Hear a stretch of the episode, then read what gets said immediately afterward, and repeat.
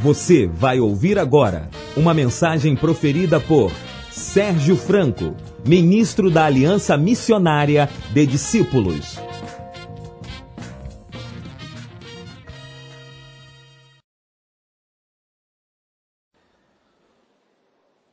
Bom dia para todos vocês. Paz de Jesus seja com teu coração. É muito bom quando a gente pode ministrar a Deus um tempo de louvor como esse. E é melhor ainda quando a gente percebe que Deus ele recebe. E se move, se faz presente. Dá vontade de ficar aqui só fazendo isso. Eu me lembro da canção do salmista que nós cantamos por vários anos. Bom é louvar o Senhor. Amém? Você pode dizer amém ou não? Bom é louvar o Senhor.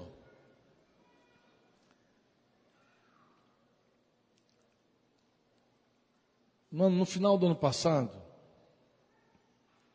eu fui convidado para falar para um grupo de pastores e líderes ali em Cabo Frio, juntamente com meu irmão Jamê, Jamê Nobre. E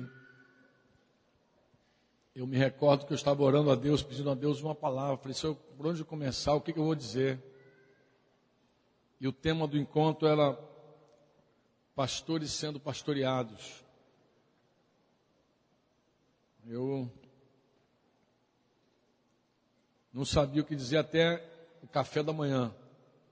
Quando nós fomos tomar café, vi um grupo de, de irmãos, alguns pastores, e alguém começou a falar da vida difícil do pastor. Tinha pastor infartando, pastor estressado, pastor angustiado, pastor doente de tudo que é jeito. E eu fui ouvindo aquela conversa toda, né? Alguém até esses dias fez uma, uma brincadeira assim. É, tem pastor infartando, se referindo ao Marcão. Eu falei, ele infartou porque ele estava jogando tênis. Três horas da tarde, em Bangu. Aquele sol do dia 23, dia 24 de dezembro. Brinquei assim, mas a, a conversa tomou um rumo muito interessante. Porque de repente eu percebi que a pior coisa do mundo deve ser se o cara escolheu o ofício pastoral. Porque eu falei, o negócio está tão feio assim, pastor. Eu não tinha ouvido, lido uma notícia que saiu recente nos Estados Unidos, que um desses gurus da liderança, ele nomeou os três trabalhos mais difíceis do mundo, os quatro na verdade os quatro. Ele falou que a coisa mais difícil do mundo, em primeiro lugar, é ser presidente dos Estados Unidos. Não sei se vocês leram essa matéria, muito interessante, Getúlio que gosta dessas informações. Segunda coisa é ser reitor de universidade. É o segundo trabalho pior do mundo. O terceiro pior trabalho do mundo é ser diretor de hospital. E o quarto pior trabalho do mundo é ser pastor. O cara mandou essa, sem dó. Eu sei que isso causou assim uma, um impacto no meio da, da pastorada. Eu não tinha ouvido isso ainda. Mas se eu tivesse ouvido, tomando café com aqueles irmãos, falando aquelas coisas, eu teria ficado numa crise maior. Mas eu levantei a minha mão e disse, dá licença, por favor, deixa eu falar uma coisa com vocês. Algo está errado aí. Por quê? Porque eu penso que ser pastor deveria ser o trabalho melhor do mundo. Não está batendo com o que vocês estão falando. Porque imagina, quando eu ouço uma coisa dessa, eu tenho a impressão que o nosso Deus é um Deus mau. É um Deus perverso, pesado. Imagina que ele chama você para fazer um trabalho, depois ele te mata de trabalhar. Depois ele te mata com a angústia do ofício. Eu falei, vocês não acham que tem alguma coisa errada, não? Não será que nós é que não sabemos trabalhar. Não será que nós é que estamos tomando um caminho totalmente diferente? Não será nós que estamos equivocados? Porque muita gente faz um trabalho e muita gente faz um trabalho sem, muitas vezes, amar o próprio trabalho que faz. E muita gente também trabalha sem saber como trabalhar. Isso é uma realidade. Tem muita gente hoje que escolheu o trabalho por causa do dinheiro. Não é um trabalho voluntário. É um trabalho. Quanto é que esse negócio vai dar? Tanto, é isso que eu quero. A prova cabal disso é que há duas, três semanas atrás, uma semana, acho que não tem duas semanas não, só uma matéria no jornal dizendo que alguns milhões de brasileiros, milhões de brasileiros, compreendia assim a população de uns três estados, iriam prestar concurso público esse ano. E todo esse pessoal não está movido por amor ao trabalho. Ninguém quer amar, porque eu amo fazer isso. Não. Você vai ver um monte de biólogo, biólogo, sendo fiscal de alguma coisa. Você vai ver um montão de contador sendo fazendo desviado de função, fazendo uma outra coisa por causa do salário. Vai ver um monte de gente que estudou uma coisa, prestou concurso público para para ter o seu dinheiro e diz que o motivo maior é dinheiro e estabilidade. É o salário que é atraente, estabilidade. O governo, por sua vez, para ele é interessante. Por que, que é interessante? Porque esses milhões de pessoas que vão prestar concurso público vai gerar bilhões de reais ao cofre do governo. Por quê? Porque essa turma vai pagar para fazer esse concurso e só uma pequena parte vai passar. Mas o, pessoal vai continuar estudando e tem que estuda anos até conseguir o emprego dos seus sonhos. Então não é e será que isso não acontece também com o meio pastoral? Será que não tem gente já dizendo assim, pastor é um bom negócio? Saiu na revista Forbes essa semana os cinco pastores mais ricos do mundo. E eu até fiz uma advertência aos irmãos ontem. Falei, irmãos, do Brasil, desculpa, corrigindo, cinco pastores mais ricos do Brasil. Eu sei que esse negócio vai bombar na mídia. Eu falei, cuidado, isso é uma cilada. Porque esses homens, o dinheiro que eles vão colocar do lado desses homens, compreende todo o patrimônio que a igreja possui. Então essa informação nem é verdadeira. Vai dizer, vai colocar lá o, o Edir Macedo com um patrimônio de 2 bilhões de reais. Mas está a TV Record, está um montão de coisa. Isso é uma maldade. Isso é uma maldade. Eu sei que a igreja abraça isso, bate palma, entendeu? Mas o que, que é? Ah, é? É uma maldade, tá? Muita gente vai aproveitar essa notícia na revista para poder fazer, falar mal dos pastores e falar mal da igreja.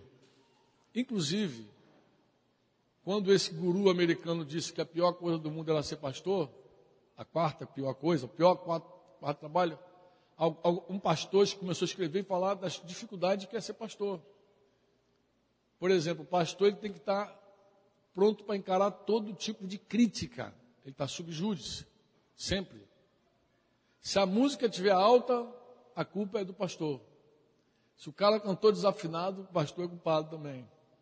Se o banheiro não está limpo, o pastor é culpado, o pastor é culpado de tudo. Então, o cara fez uma lista de coisas entre crítica, traição, rejeição, para provar que o trabalho do pastor era o quarto pior trabalho do mundo. Mas eu gostaria de falar o seguinte com vocês: não é verdade, isso não é verdade. Eu quero ler a Bíblia com vocês, eu quero falar com vocês o que eu conversei naquele café da manhã e agregar algumas outras coisas para vocês, tá? Eu quero ler com vocês a primeira carta de Pedro, que era um pastorzão, chamado por Jesus depois de ter pecado capítulo 5, tá? 1 Pedro 5. Depois do pecado, Pedro foi chamado para ser pastor pelo próprio Senhor. E talvez você me diga assim, Franco, essa mensagem não é para mim porque eu não sou pastor. Mas você vai ver que os conselhos que o Pedro dá aos pastores cabe para qualquer um de nós. Então, eu penso que essa palavra é a palavra que Deus quer para o teu coração hoje. Pedro, capítulo 5, ele faz um pedido aos pastores. Rogo, pois, aos presbíteros, 1 Pedro 5,1, que há entre vós, eu, presbítero, como eles, e testemunha dos sofrimentos de Cristo, e ainda coparticipantes da glória que há de ser revelada. Primeiro conselho de Pedro: pastoreai o rebanho de Deus que há entre vós, não por constrangimento, mas espontaneamente, como Deus quer. Nem por sorte da ganância, o segundo conselho, mas de boa vontade, voluntariamente. E nem como dominadores dos que vos foram confiados, antes tornando-vos modelos do rebanho.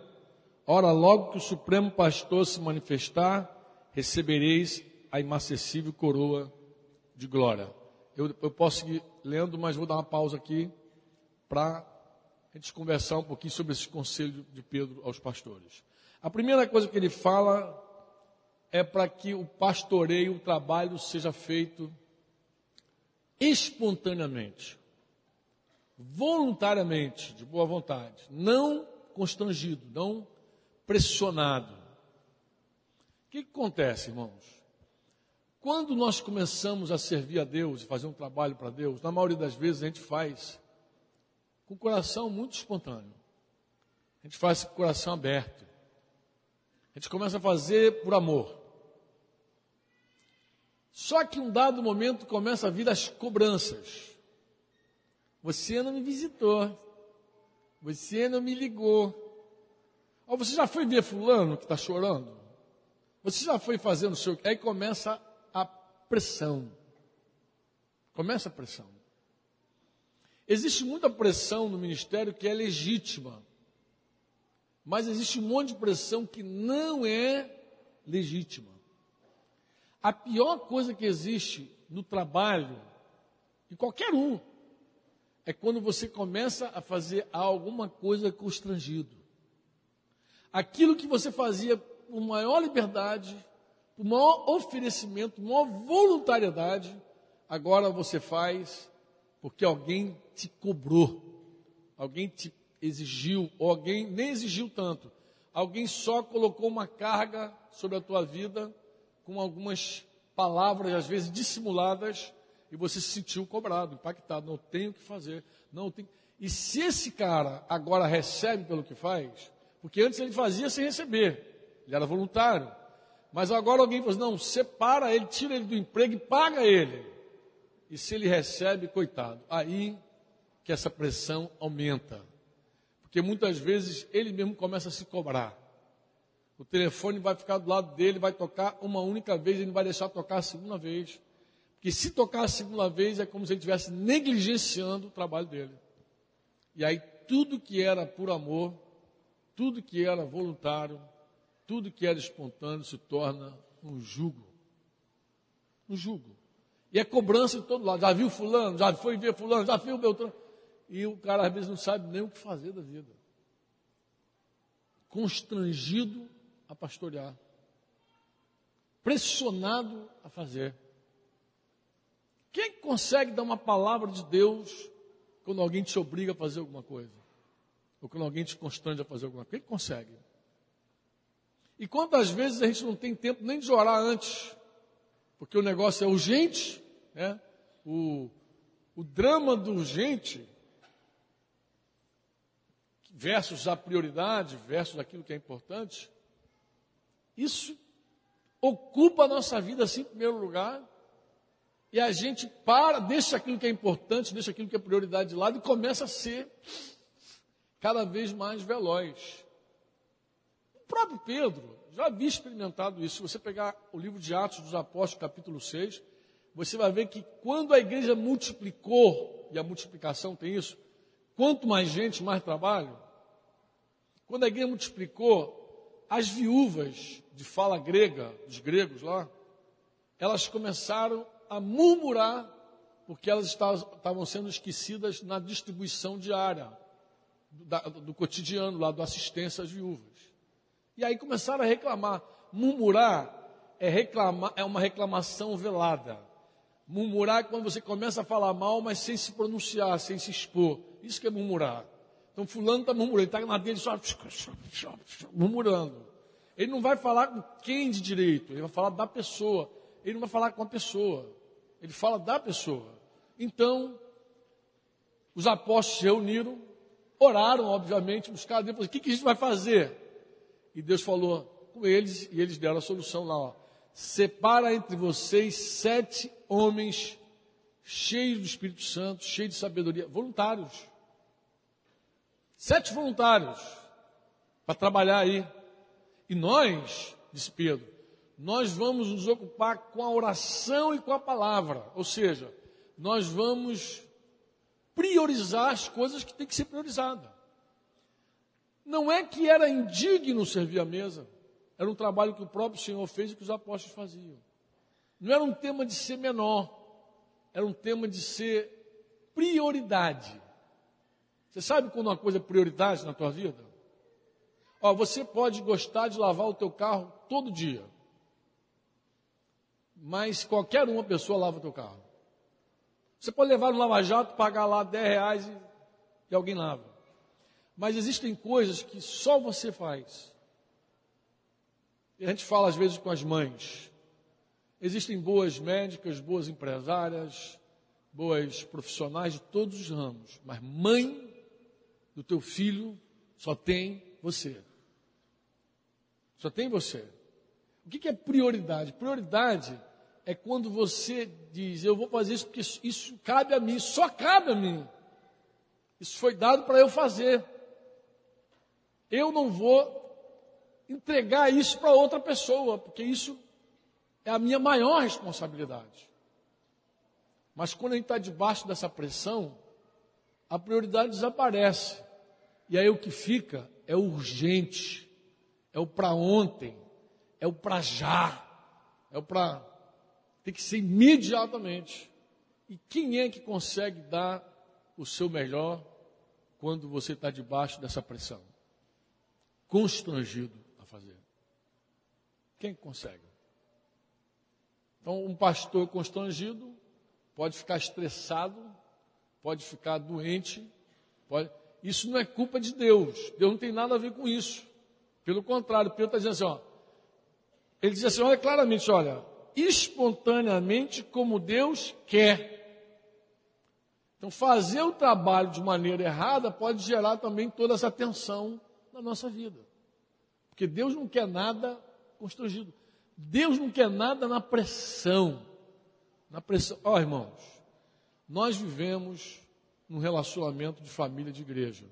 E, tem, e, a nossa volta tem muitos irmãos que também se responsabilizaram a cooperar no pastoreio do rebanho. Por exemplo, eu e os irmãos me conhecem, os que me conhecem mais de perto, sabem, pode até me achar uma roda presa nesse sentido. Eu não me sinto à vontade em cobrar ninguém a pastorear. Não me sinto à vontade. Cobrar ninguém. Por quê? Porque eu não quero ser cobrado. Eu não quero viver debaixo de um jugo, de uma pressão de vai ver fulano, bem ver Beltrano. Eu não quero isso. Eu quero fazer voluntário, eu quero ser guiado pelo Espírito Santo de Deus. Você já viu Jesus alguma vez na Bíblia dizendo, tá bom, eu vou lá porque você está exigindo? Você já viu Jesus fazendo isso alguma vez? Você já viu Jesus sendo pressionado na Bíblia? Já viu? Quantas vezes você já viu? Várias vezes, amado. Várias e várias vezes. Várias e várias vezes.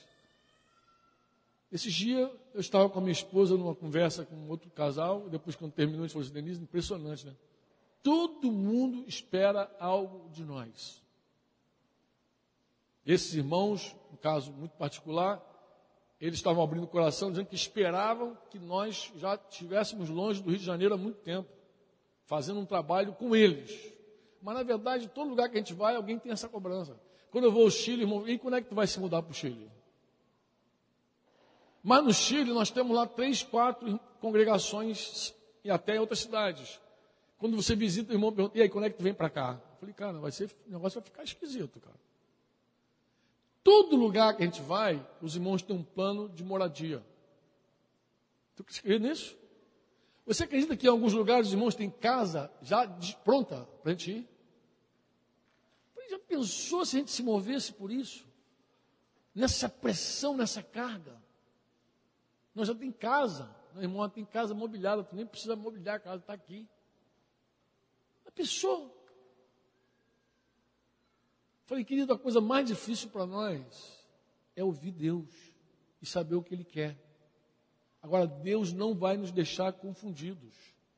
E nessa hora nós somos é, até interpretados como medro pessoas medrosas, pessoas que não são ousadas, medíocres, que vivem abaixo da média. Mas Deus sabe, o presbitério sabe também, os que estão mais próximos sabem, o que queima no nosso coração é fazer a vontade de Deus.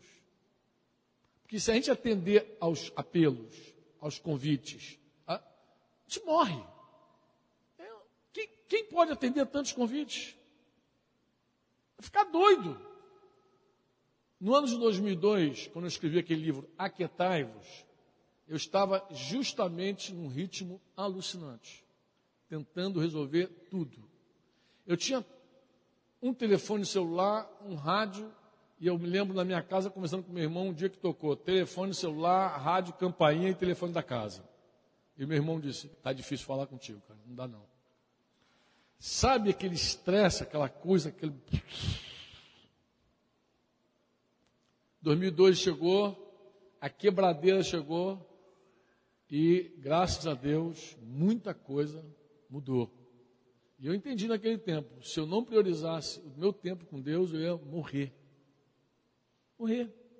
Tentando atender todo mundo, tentando responder todas as perguntas, tentando. Quando esse cara nomeou o quarto trabalho pior do mundo como pastor, alguém relacionou o seguinte: o pastor, ele é cobrado até quando o irmão diz assim: Poxa, pastor, não consigo falar contigo. Como é que a gente faz para entrar nessa agenda? Cons consigo falar com Barack Obama, não consigo falar contigo. Como é difícil falar contigo. E tem gente que recebe isso e adoece. E se sente usado e cobrado. Mas Deus não tem nada a ver com isso. Deus disse como pastorear. Ele disse espontaneamente. Você diz amém ou não? Isso se aplica a qualquer coisa, você pode ter certeza. Seja espontâneo. Faça voluntariamente, faça por amor.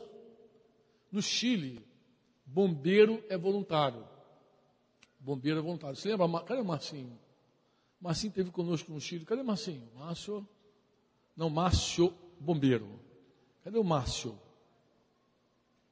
Pô, Márcio, sumiu. É a luz, Márcio. Está me ofuscando aqui. Se lembra que você visitou um quartel do bombeiro lá? Márcio é bombeiro, visitou um quartel do bombeiro. Sabe que é voluntário o serviço, né? Os caras doam um dia, João. Dão um dia, os bombeiros aí estão me ouvindo, né? Bom dia lá. Então, é um trabalho voluntário. O cara vai dá o dia dele voluntariamente. Deve ser abonado, naturalmente deve ser justificado lá na empresa que ele está, mas é voluntário. Vocês são bombeiros, vocês dois, mais o, o Ninja, cadê o Ninja? O Ninja está por aí também? Não. não. Não, tem uma galera de bombeiro aí que eu sei. E aí, vocês são bombeiros, me respondem o seguinte: quantas pessoas fizeram o próprio bombeiro pensando no salário, na estabilidade? Faz assim com a mãozinha. Isso, vocês conhecem. Qual é a diferença de um bombeiro que entrou por causa do salário e um bombeiro que é apaixonado por salvar pessoas? Gente que ama salvar vidas. O Getúlio está ali, da Marinha, né, doutor? Quantas pessoas entraram no colégio naval, na escola naval, pensando no salário, na estabilidade? E quantos de fato, Getúlio, amam o mar, amam o serviço militar, nasceu para aquilo? Você olha e vê que o cara é milico mesmo. É, de fato, um oficial da Marinha, é, de fato, um praça da Marinha. Quantos, quantos? Isso faz uma grande, grande, grande diferença. Os professores sabem o que, é lecionar, dar, dar aula. Alguém disse que é uma coisa tão nobre ser professor. Eu acredito nisso. Quem aqui não passou na mão de um professor, né? Alguém pode dizer assim, ah, Franco, mas o salário deles é pouco. Pode ser. O salário pode ser, todo salário pode ser pequeno. Eu não estou falando de salário se é alto ou se é baixo. Eu estou falando se você ama o que faz ou se você só foi para lá por causa do salário, sendo baixo ou não. Porque eu conheço gente também que escolheu por dinheiro. A possibilidade, a porta que me abriu. Quantos me entendem? Quantos me entendem? Pedro fala também aos pastores para não trabalhar com sorte da ganância, mas de boa vontade.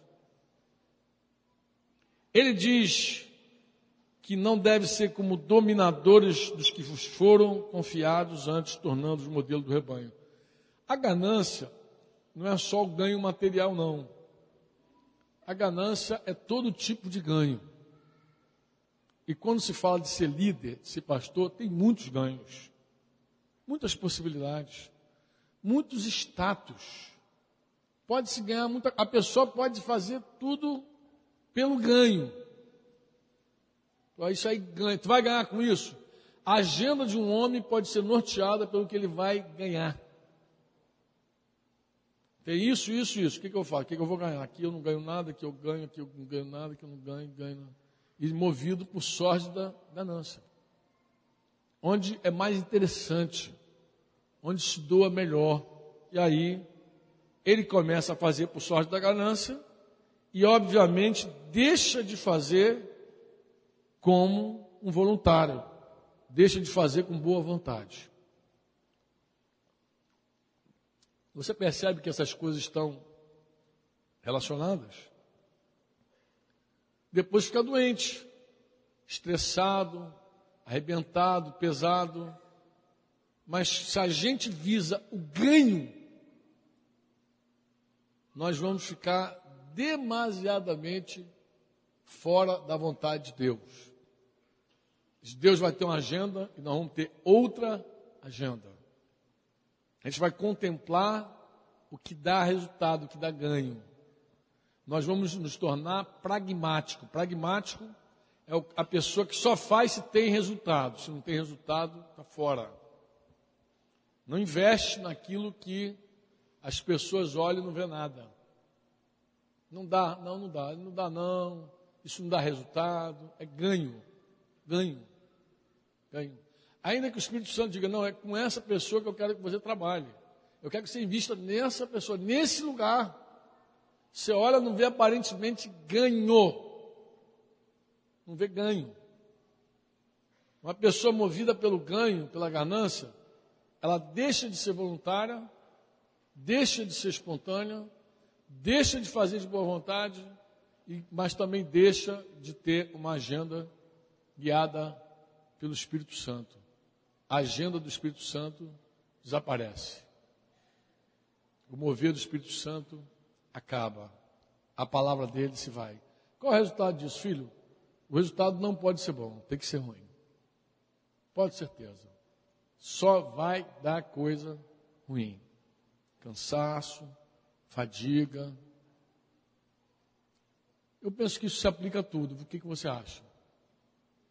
Se aplica tudo ou não se aplica tudo? Se aplica ou não se aplica tudo? Se aplica tudo, amado. Isso aplica a qualquer coisa, qualquer serviço, inclusive. Porque tem gente que só faz se for ganhar alguma coisa. Fazer porque ama fazer, ou fazer porque para abençoar alguém. Quanto é que eu vou levar esse negócio? Qual é o meu ganho nesse negócio? Se não tiver ganho, não faz. Procura fazer só aquilo que tem ganho. Você já pensou se a dona de casa pensasse nisso? Já pensou, cara? Sua mulher dona de casa? Estou falando dona de casa porque eu sempre digo que ser dona de casa para mim é o maior desafio. Talvez esse fosse o pior trabalho lá do que o, que o guru esqueceu de dizer, dona de casa. Se a dona de não tem décimo terceiro, não tem bônus, não tem férias, não tem recompensa, não tem, não fica encostada pelo INSS, não tem nada. E é pior, já falei isso aqui, acorda no trabalho. Já pensou a mulher que acorda no trabalho? Um homem morreria, mano. se o homem tivesse que acordar no trabalho todo dia, ele ia morrer. Em um ano ele estava morto. Deve definhar, coitado. A mulher já acorda pensando o que, que tem que fazer. Às vezes serve o almoço e aquela boca grande está do lado já está pensando na janta. E aí, o que, que vai ser mais tarde? Nem acabou de comer o almoço, já está pensando o que, vai jantar. Pois isso é pesado demais, irmãos. Pesado demais. Um trabalho espontâneo. É um trabalho voluntário. Um trabalho de quem escolheu casar, ter filhos e cuidar dos filhos e cuidar dos marmanjos todo. Você diz amém ou não? Ele diz também que não deve ser como dominadores do rebanho, mas como modelo do rebanho. Talvez isso aqui seja o maior fator de estresse de pastor. E que funciona para tudo também, tu vai ver. É assim, ó. O cara se acha dono da igreja. Ele chega a dizer que boca cheia, minhas ovelhas. Eu estava no encontro de pastores Miguel Pereira, reunião de pastores à tarde. Eu perguntei aos pastores com todo respeito, porque o tema da conversa lá era tocando a próxima geração. E eu falei que a próxima geração, essa geração de jovens e tal, o formalismo afasta, não aproxima. Então, esse negócio de doutor, pastor, reverendo, isso aí atrapalha. E eu perguntei assim, engraçado, como é que a gente chama Jesus? É Jesus. Eu falei, por que a gente chama Jesus de Jesus? E o, e o pastor tem que chamar pastor, doutor, reverendo fulano. Eu perguntei a eles. Falei, você chama Jesus de Jesus. Meu Jesus. Chama-se meu Jesus meu amado, canta para ele. Mas na hora de tratar o homem, dá título para ele. Aí quer dar reverendo, doutor, vai enchendo ele de título, de pastor. Um pastor chileno uma vez falou para mim assim: não, Franco, é porque aqui os irmãos não respeitam a gente, porque ele estava cobrando o tratamento lá das ovelhas. E deixa eu contar aqui em alguns minutos, acho que cabe. Está cedo ainda, vocês não suportam é, ele, o problema é o seguinte, eu visitei um irmão, o irmão disse que estava, eu falei, como é que está a tua comunhão com o teu discipulador, com o teu pastor? Eu falei, Franco, está tão distante, tão fria, na verdade eu consigo ter mais comunhão contigo que com ele. Eu falei, mas como, cara, eu moro tão longe, não, Franco, ele exige de mim algumas, alguns tratamentos, ó, por exemplo, vou explicar para você, ver se eu consigo explicar. Quando nós falamos para alguém assim, tratamos com esse pronome, você, você, Claudinha, você, para nós, você é uma expressão de intimidade. Quando a gente fala assim, tu, tu sabes, a gente trata com o segundo, a, a, a segunda pessoa, a gente começa a tratar como tu, tu, com esse pronome tu, na verdade o tu é mais formal. Tu é formal. No espanhol é diferente. No espanhol, se você chama alguém de usted, você está dando distância para ele. Você está dizendo para ele: você é o doutor, você é o pastor, você é o cara, os T. E se você chama alguém de tu, você está tratando essa pessoa intimamente. Tu, tu sabes, me pastor. O cara não gostava de ser tratado de tu. Ele não queria essa intimidade com a ovelha. Ele falou, não me chama de tu. Para você eu sou dom fulano de tal, os T. Falou isso. Quando eu ouvi essa história, eu fiz o seguinte: fui tomar um chazinho com esse pastor, começamos a bater papo, conversar, e eu fiz um pedido a ele. Eu falei: eu gostaria. Você sabe que tem uma canção que eu amo muito. Ele é, qual é a canção? Eu falei: eu vou cantar a canção, mas eu queria te pedir que você não cantasse essa canção perto de mim. Ele: como assim? Eu falei: é uma canção que eu amo, eu quero cantar, mas se você cantar do meu lado, eu vou te repreender. Ele ficou assim, que mistério é esse? Qual é a canção? Eu falei, é aquela canção, grande eres tu, grande tus milagros soy, não há outro como tu, não há outro como tu, grande eres tu. Tu não vai cantar essa canção. Mas por quê? Eu falei, porque você está chamando Jesus de tu. E é muito íntimo chamar Jesus de tu. Você exige um tratamento que você não quer dar para outras pessoas. Pra, você exige um tratamento para você que você não quer dar ao Senhor dos senhores.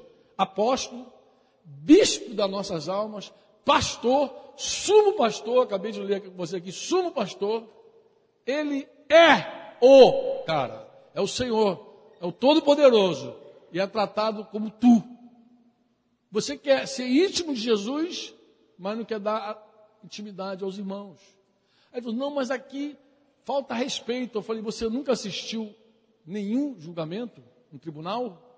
Como os advogados e os promotores se tratam? Vossa Excelência é o energúmeno. O que, que é energúmeno? Idiota. Chamar de Vossa Excelência não adianta, não é respeito. Olha os deputados, olha o Senado, olha os políticos. Não falta tratamento. Pronome tratamento é Vossa Excelência, Vossa Excelentíssimo, Vossa Senhoria, e manda-lhe um monte de coisa na cabeça do outro. Que respeito existe? Sai até no braço. E desde quando título é respeito? Agora, Jesus tem um título. Ele é Senhor. E ainda assim nós chamamos ele de meu Jesus amado. Cantamos para ele.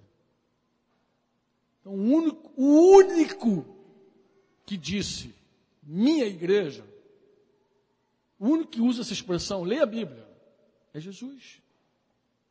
Nenhum outro homem ousou dizer minha igreja. Paulo fundou várias, plantou várias. Você não vai ver Paulo nunca usar a expressão minha igreja. Ele vai usar a expressão a igreja de Deus, ele vai usar a expressão a igreja de Cristo, os santos de Deus, os amados de Deus, os eleitos de Deus. Nunca vai dizer meus. Só a única coisa que ele pode dizer é meus irmãos, meu filho.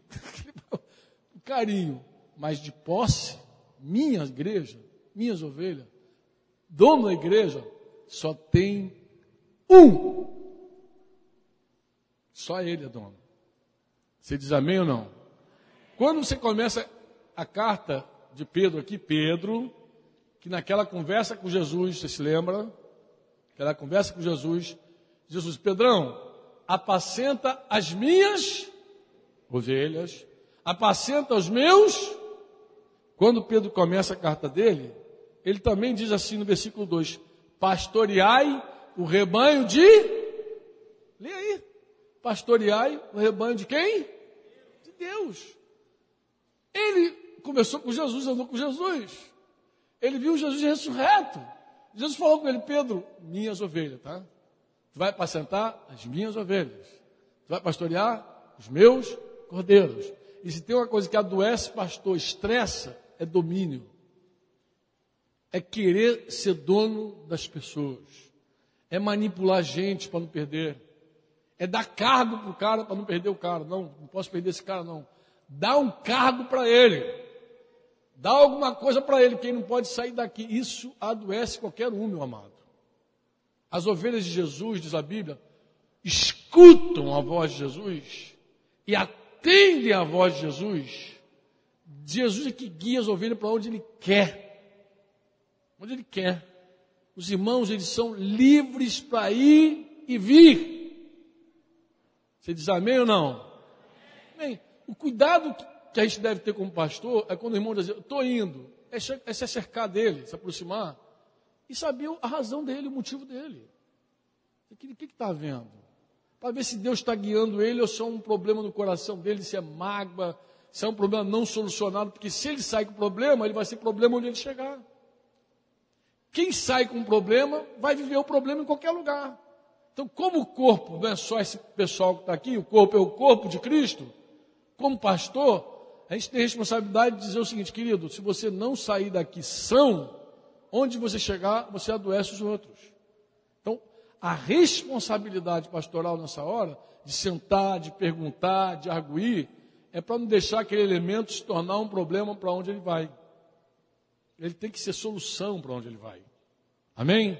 Tem que ser algo de Deus verdadeiramente. Agora, fora isso, os irmãos são livres. Tem que ser abençoado para ir e vir. Você diz amém ou não? E quem tenta dominar, quem tenta ter, quem tenta possuir, adoece. Quando eu digo que se aplica a tudo, se aplica a tudo ou não se aplica a tudo? Quantos pais querem ser donos dos seus filhos?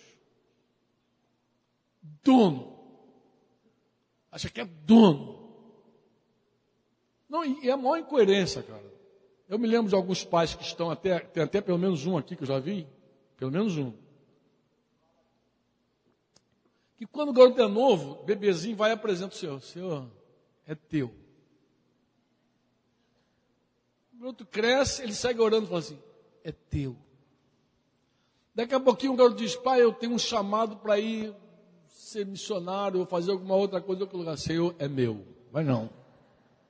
Não é coisa nenhuma. Vai fazer isso, fazer aquilo outro. Ah, ah, ah. Os troços incoerentes. Às vezes a gente estimula nossos filhos a fazerem coisas que eles nem querem fazer. Não querem fazer. Acho que a gente deve influenciar, sim, como modelo. Olha o que, olha o que Pedro diz aqui. Ele diz que existem duas maneiras de pastorear. Uma é como dono, outra é como modelo. Qual é a diferença do dono e do modelo? É que o dono, ele cerca, cerca e fica vigiando a cerquinha e fica vigiando para ver se ninguém foge. E o modelo, ele sai na frente e os outros seguem. Eu nunca vi um pastor de ovelhas de verdade, um verdadeiro pastor. Nunca tive com um pastor, que o ofício do cara fosse, sou pastor de ovelha. Na Europa tem muitos. Aqui eu não conheço nenhum no Brasil. Mas eu ouvi um irmão que disse assim, Franco, eu, eu assisti uma cena que ficou marcada na minha vida. Ele contou a cena. Qual era? Cena assim. Ele disse que embaixo de uma árvore, na copa de uma árvore, ele disse que haviam vários pastores sentados, conversando. E disse que naquela grama assim em volta haviam várias ovelhas. E alguém disse para ele, ó, os pastores conversando, ele falou, e as ovelhas, está tudo misturada. Ele falou, como é que essas ovelhas, como é que ele vai levar as ovelhas dele? O cara pensou, né? Mas como é que é? O cara espera um minutinho que você vai ver. Diz que o pastor levanta, faz um som com a boca. Você lembra quando Jesus falou assim, as minhas ovelhas ouvem a minha voz, conhecem a minha voz?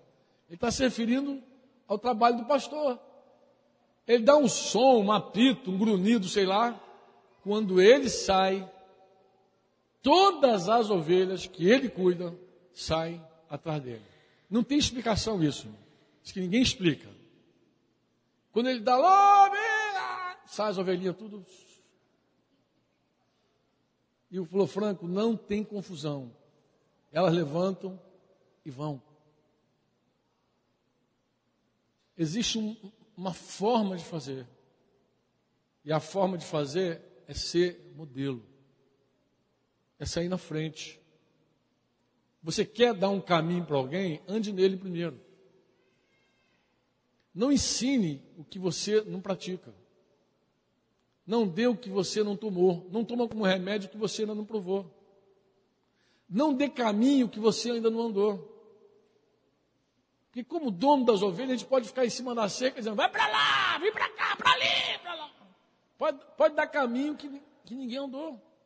Eu me lembro de uma repreensão que o senhor me deu há alguns anos, lá no Magaça. Acho que já contei isso aqui também. Eu estava lá no Magaça apacentando uma irmã. Uma irmãzinha.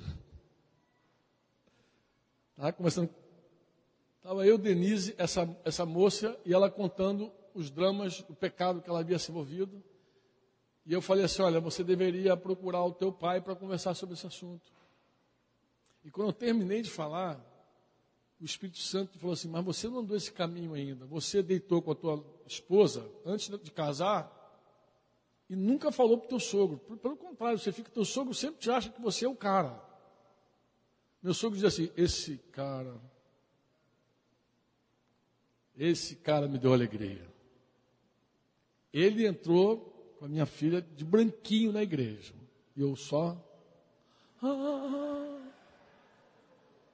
aquela cara de paisagem, hipocrisia.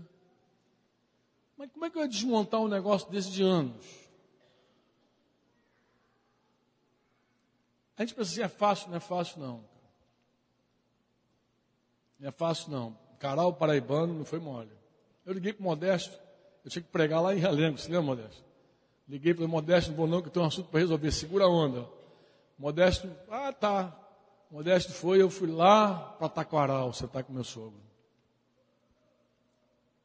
Tu acha que é simples? É não. Mas eu entendi claramente o seguinte: não dê caminho que você não andou. Não fala para a pessoa, vai restaurar com fulano que você nunca restaurou. Porque ou é dono da ovelha, ou é modelo para a ovelha. Qual, o que, que a gente escolhe? Ser modelo ou ser dono?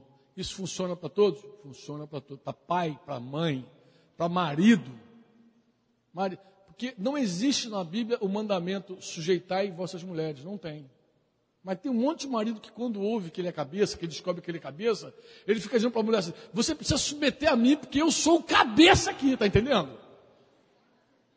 Sujeite-se agora! Esse mandamento não tem. Eu até acho que se alguma mulher falar para o marido assim, filho, eu quero muito aprender a submissão, me ensina.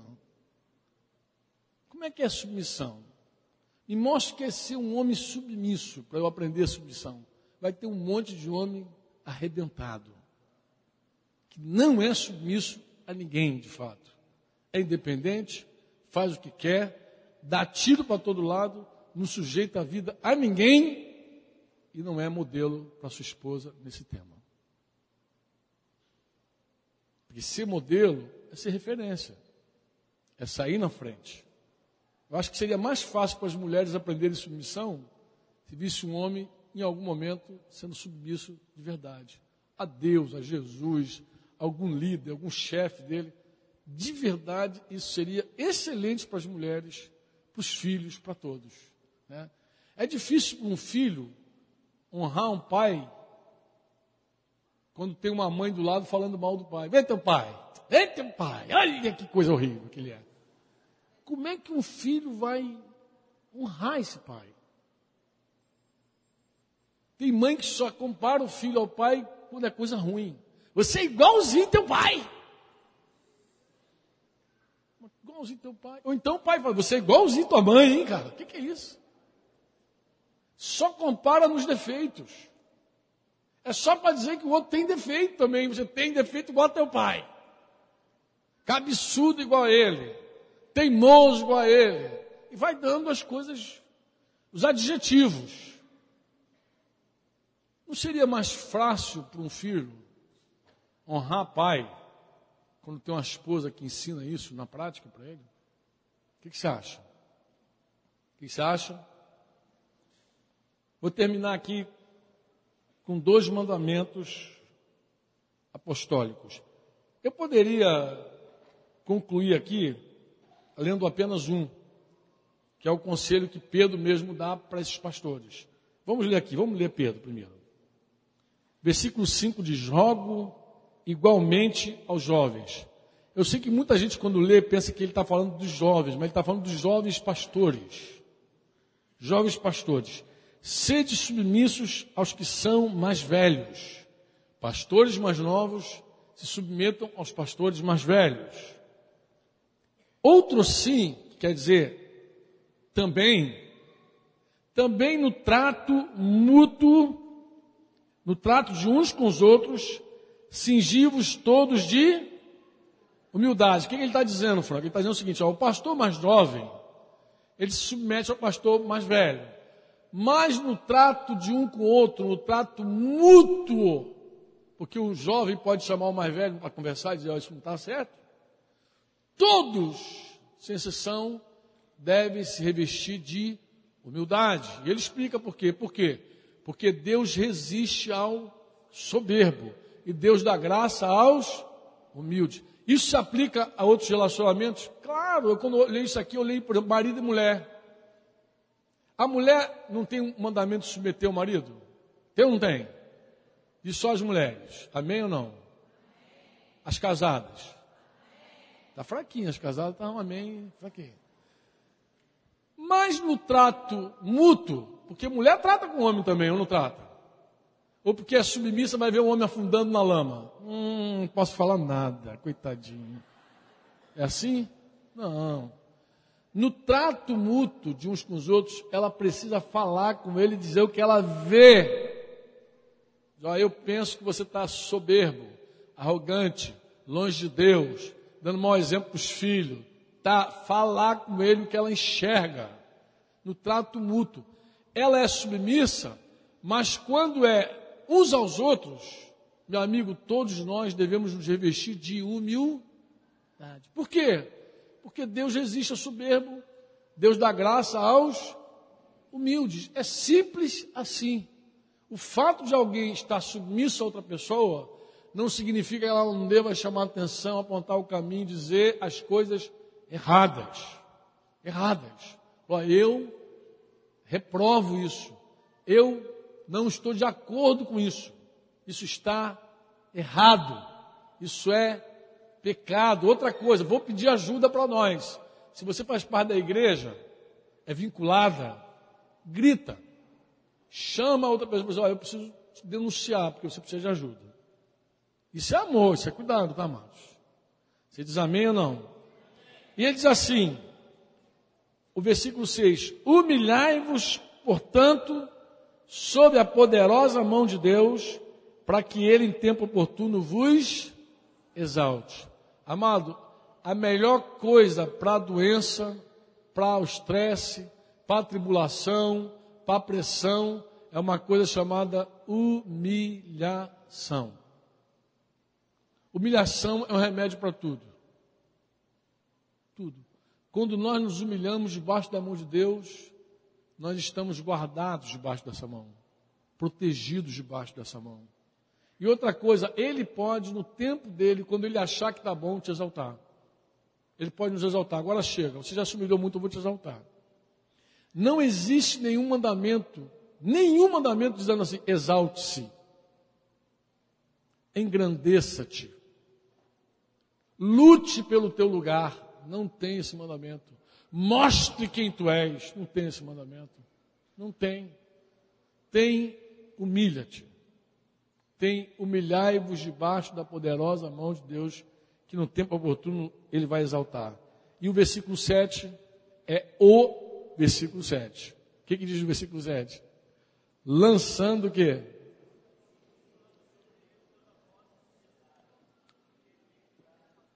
Está aí. Eu, eu terminei o café da manhã dizendo, lendo esse texto para eles. Eu disse, irmãos, chegamos no versículo 7. Lançar sobre Deus toda a nossa ansiedade. A ansiedade é a raiz de todo esse estresse, de todos esses infartos, de todas as tensões, de todas as opressões. Porque a ansiedade é o desejo que a gente tem de solucionar tudo no nosso tempo. É na minha hora. É já é para agora. Ansioso quer resposta imediata. A pior coisa para o ansioso é ter que esperar. O maior disciplina que você pode dar a uma pessoa ansiosa é dizer: espera. Boa disciplina. Tu quer ver uma pessoa ansiosa sofrer mesmo, ser quebrantado? É você dizer assim: espera. Então agora você vai esperar. Quando os pais não fazem isso, que o pai às vezes enfraquece, a pressão muito grande, papai, papai, papai, papai. Quando, não, quando o sim do pai não é, não é sim, e quando o não dele não é não, quando o sim do pai vira não, ou quando o não dele vira sim, e aquela garotinha fica, aquela garotinha fica, é meu papai, meu papai, pressionando, ele está dizendo que a pessoa vai ganhar na força, ela vai negociar. Mas tem um problema, com Deus não funciona. Deus não funciona à base da nossa pressão. Eu já te falei, olha a vida de Jesus. Você não vai ver ninguém manipulando Jesus para nada. Ninguém. Pressão, cobrança, biquinho, desprezo, porque tudo isso funciona na técnica de chamar atenção, né? Na maneira de chamar atenção tem toda essa técnica, né? Quer chamar atenção e faz silêncio. Aí fica eu lembro até a história de um, não sei se é piada. Disse que o marido tinha mania de toda vez que queria chamar atenção, ele ficava em silêncio. A mulher falava com ele, nem hum, nada. Tem marido que não faz, é, tá. É, mas é uma maneira de chamar atenção. Aí disse que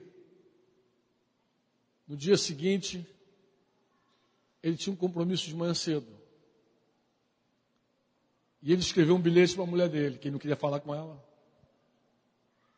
Amanhã, às sete da manhã, eu tenho um compromisso, preciso levantar às seis e tal. Pá, escreveu. Acordou atrasado, ficou igual um doido.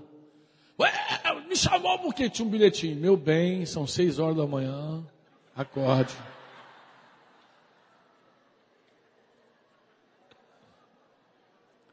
Toda essa técnica não funciona com Deus. Silêncio, biquinho, cabeçada na parede, ficar cantando ninguém me ama, ninguém me quer, chamando atenção, mandando torpedinho, botando no Facebook, porque deve, deve ter isso no Facebook, não não? Quando o cara está magoado com o outro, não manda uma letra no Facebook? Tem pastor que não olha para as ovelhas. Tem discipulador que tudo isso para Deus não funciona. Não funcionou com Jesus. Eu fico impressionado. Às vezes, eu lembro de uma passagem é, que está em Marcos, assim, muito clara, que é muito constrangedora. Assim, diz que Jesus desapareceu da multidão.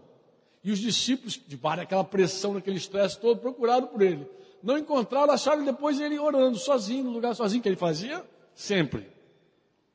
Jesus fazia sempre, se retirava para lugares solitários e orava. Lucas 5, 15, 16.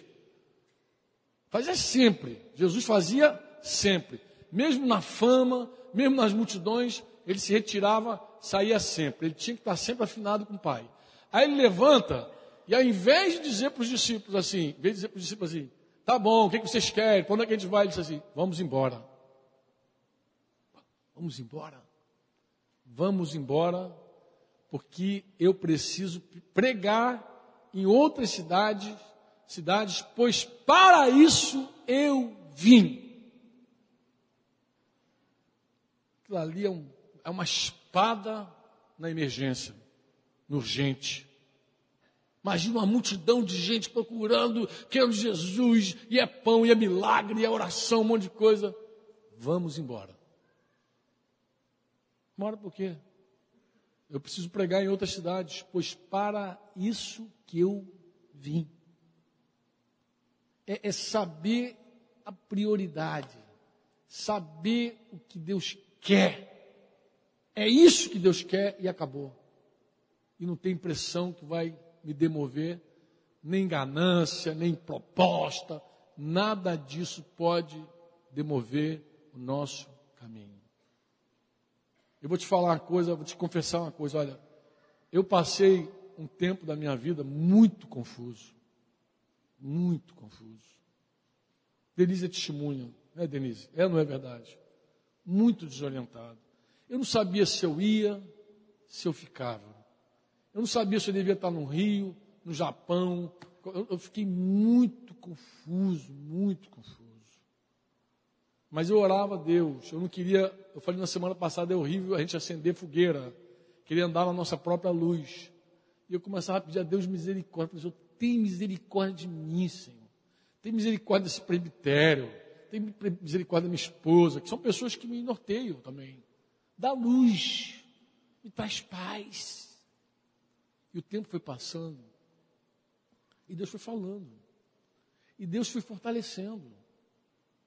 E aquela angústia foi saindo, aquela pressão foi saindo. E eu comecei a entender que eu tinha que lançar sobre Deus a minha ansiedade. Eu não sou solução do problema das pessoas. Eu tenho que ficar livre de todo o complexo messiânico. Eu não sou Deus. Não sou. Sexta-feira eu estava almoçando com dois pastores, tocou o telefone, era uma esposa de um pastor que estava com problema grave em outro lugar, pedindo ajuda, tá, tá, tá. e eu já ia para lá direto. Em outro tempo eu acho que eu teria ido direto. Mas a gente para, pergunta a Deus, fala assim: o que, que eu faço? E Deus diz, liga para ela, orienta, diz isso, isso, isso, pá, pá, pá, e não vai, porque se você for, você vai atrapalhar. Tu acha que a gente pode atrapalhar algum processo? Ou a gente sempre é solução? Você acha que a gente é sempre solução? É? Mas como é que Jesus não quis ser, estar presente ali naquele contexto de necessitado, para fazer algo que Deus mandou e nós achamos que nós temos que estar em todos os contextos? Por que, que a gente não começa a se relacionar no espírito, se vincular em amor, estar com as pessoas no dia e na hora de Deus? Por que a gente não tem uma agenda de Deus para tudo? Eu quero ler os outros dois versículos para você, para terminar mesmo. Filipenses 2, versículo 14. Vamos ler juntos? Vamos ler juntos. Diz aí: Fazei tudo. Filipenses 2, 14. Encontraram? Diz aí: Fazei tudo. Vamos declarar junto: Fazei tudo sem murmuração, nem contendas. De novo, fazei tudo, sem murmurações, nem contendas. Para quê, irmão? Qual o propósito desse mandamento?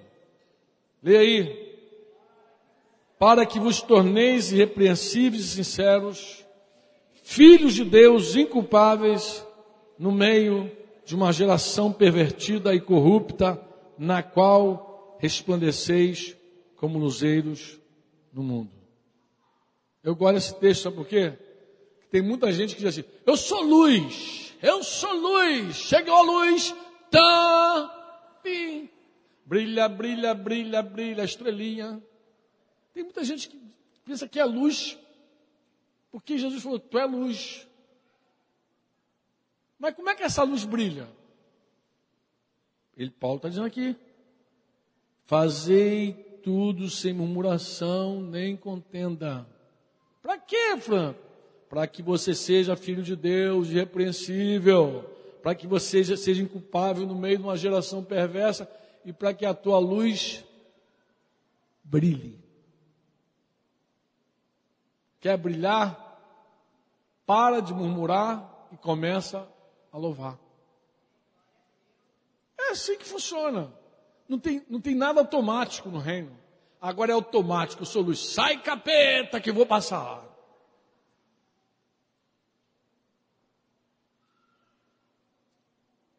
Adianta ficar mostrando para o diabo o que, que você é. Olha para mim, capeta. Sou luz.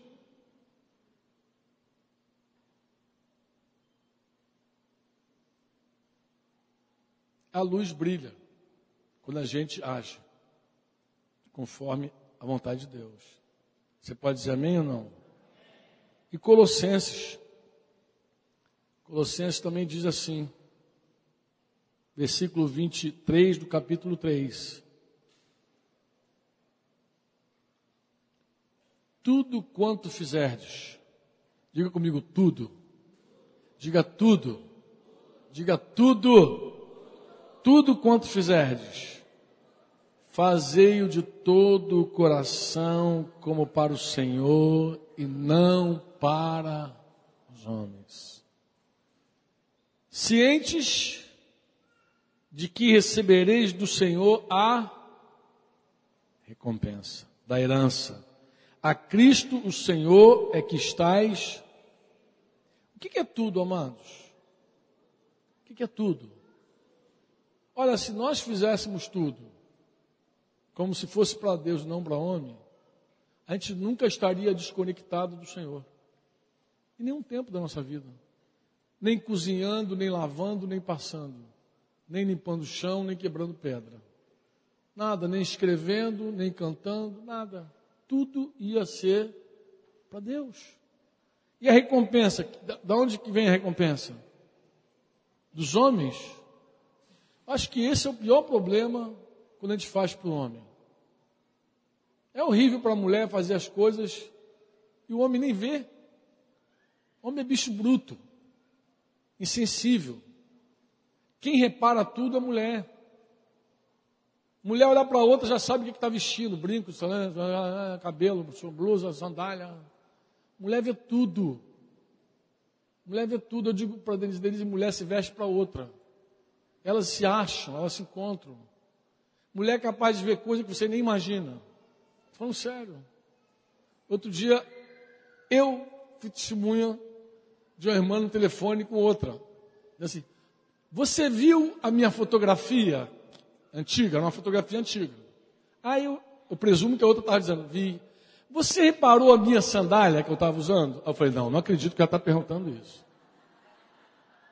Como é que uma outra pessoa vai ver na fotografia que ela já tinha visto uma sandália? Aí eu só vi ela ah, eu sabia que eu estava com essa sandália. Eu sabia. Eu falei, meu Deus. A outra viu a sandália na foto. Na foto. Homem. A mulher corta o cabelo, passa dez vezes na frente do homem.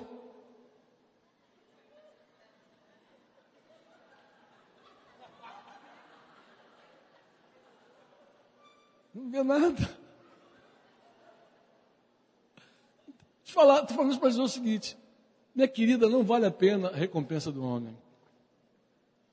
Faz para Jesus. Vai, ó, espera dele, a recompensa do Senhor é certa. Cria teus filhos, cuida da tua casa, louve ao Senhor, cultua a Deus com tudo. O culto não é só essa reunião, não pode ser, irmãos. O mandamento do Senhor diz: a Ele, só a Ele adorarás, só a Ele servirás e prestará culto. Culto é compromisso, culto é serviço. A gente cultua a Deus em todo tempo, em todo lugar. Você diz amém ou não? Mas só cultuamos quando fazemos para Ele. Não tem culto quando a gente faz para o homem. Quando a gente faz para o homem, o nosso culto é o homem. Ainda que seja você mesmo. A palavra hedonista, hedonista, que significa o culto ao prazer, esse hedonista, esse hedonista pode cultuar ele mesmo, o prazer dele. Faz porque tem prazer. Mas isso não é culto. Quando a gente faz porque a gente tem prazer, não é culto.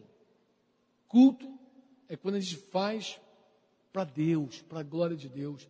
Quer comais, quer bebais, quer façais qualquer outra coisa, fazei tudo para a glória de Deus. Deus vai te recompensar.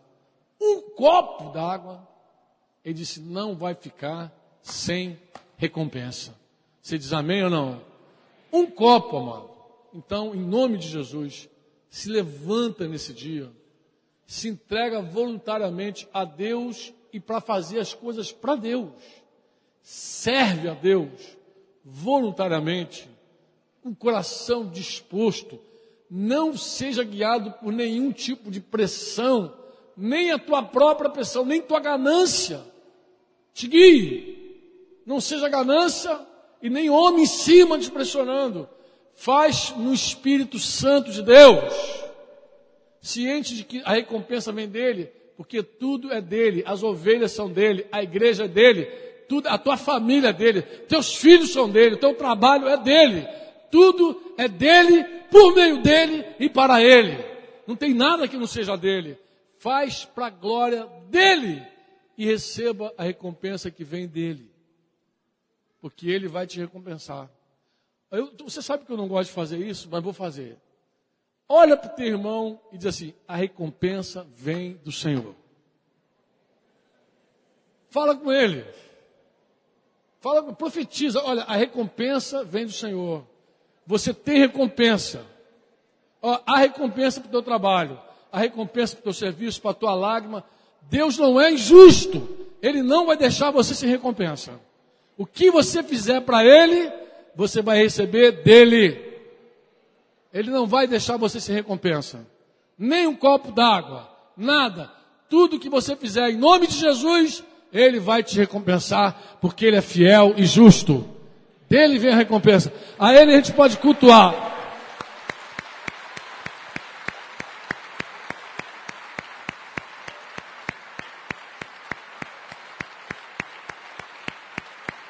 Louvado seja o teu nome, Senhor. Seja engrandecido, Senhor. Seja engrandecido, Senhor. Aleluia. Glórias ao teu nome para sempre, Senhor. Aleluia.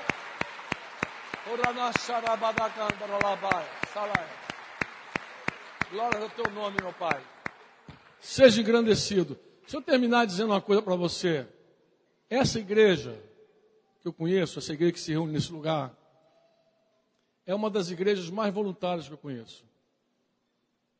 De gente que faz comida naquela cozinha lá que tem 50 graus. Gente que limpa, quebra pedra, que sobe e desce a ladeira. É uma igreja voluntária. Então eu quero hoje, em nome de Jesus, essa é a minha oração. Que Deus ressuscite aqueles que perderam essa voluntariedade.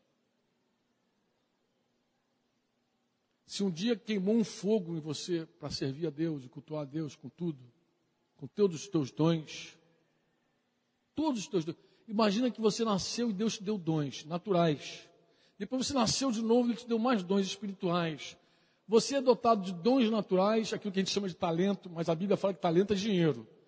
Então, você é dotado de dons naturais que Deus te deu, e você é dotado de dons espirituais. Quando você foi batizado com o Espírito Santo, ele te agregou dons. Para que que Deus nos deu esses dons? Eu te falo, para servir a Ele, a sua igreja, para a glória do seu nome. É para essa razão, é para isso que você tem dons. Não deixa nenhum empreguismo desviar os teus dons.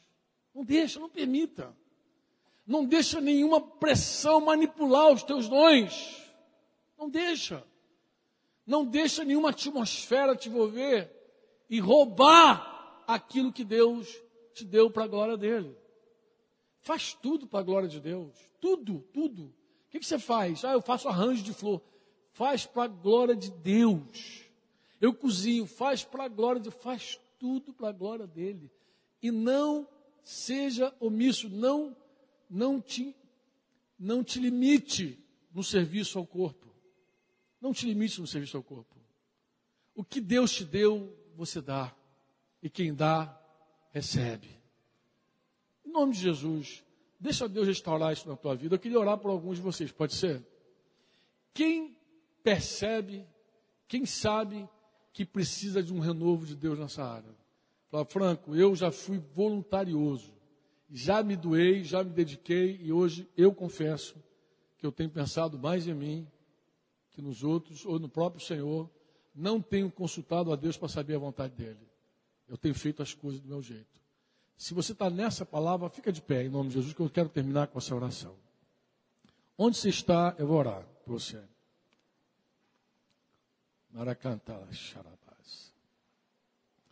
Pai, em nome de Jesus Cristo, eu quero te entregar em tuas mãos cada discípulo desse, cada discípula que está de pé no seu lugar.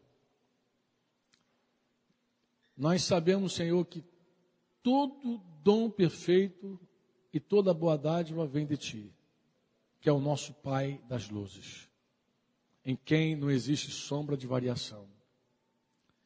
Pai, nós sabemos que os dons que tu nos destes é para servir, é para dar o nosso melhor, é para fazer para a tua glória. Nós sabemos disso, Pai. Nós sabemos que muitas vezes nós nos entristecemos, muitas vezes nos frustramos e, a, e começamos a negligenciar isso.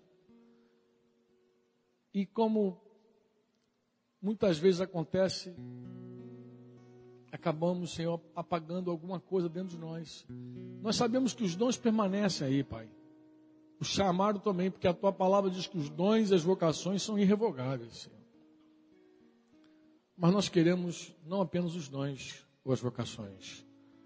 Nós queremos o fogo do amor do Espírito Santo em nós, queimando, para que a gente não se perca. Para que a gente não se perca. Pai, em nome de Jesus, reacende o fogo em nós.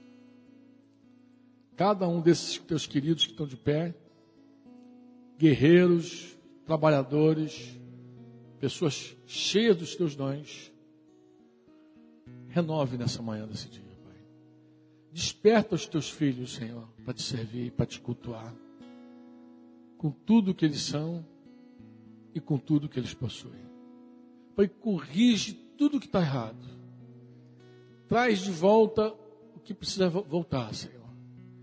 Tira toda a carga dos ombros deles que não te pertence, Pai. Senhor, todo estresse, toda fadiga, todo cansaço.